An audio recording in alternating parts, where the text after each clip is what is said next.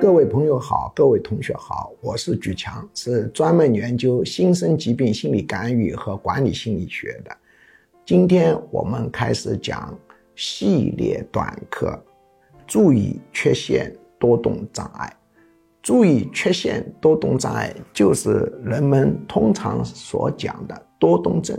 多动症它是早年用的一个词，后来随着学术研究的发展。人们发现多动症孩子的核心症状不是多动，而是注意缺陷，所以现在正式的学术名词叫做注意缺陷多动障碍。那么，如何判定注意缺陷多动障碍？在学术界有一个神圣的三位一体的说法。这三位一体说，判定注意缺陷多动障碍。核心指标是三个，一个是注意力不容易集中，第二个是冲动，第三个是多动。那么我要提醒的，鞠教授讲课虽然是短课，但是是学术前沿，所有的学术前沿都是有争议的。给予明确答案的东西，那一定是低端学术，前沿一定是有争议的。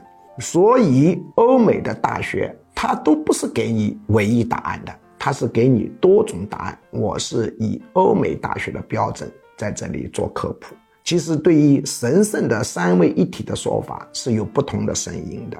有的人认为应该加上四位一体。他四位一体是怎么说呢？他说他是注意缺陷、冲动、多动，还有一点追求。即时满足就是只关心当下，甚至只考虑是否开心的程度达到了以几分钟为界限，哪怕几分钟以后很痛苦，现在能爽一把，我也这么做，叫追求即时满足。当然，几分钟是非常极端的。有的人可能时间界限拉到半小时，哎，半小时以后是否开心我就不管，我只管我半小时开心或者一小时开心。那么这是四位一体的说法，还有一个说法也在学术界很出名，它只有一个标准，他说所有的三位一体、四位一体核心问题是抑制功能差。什么叫抑制功能差呢？就是容易分心，比如我现在正在写这篇作文，旁边狗一叫，注意力被狗叫过去，我无法抑制对狗的叫声的关注。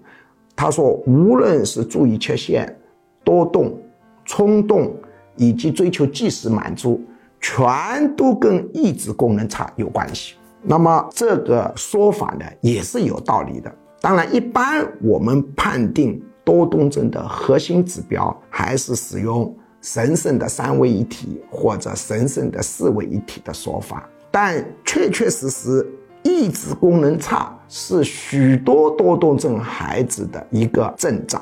今天我们短课就讲到这里。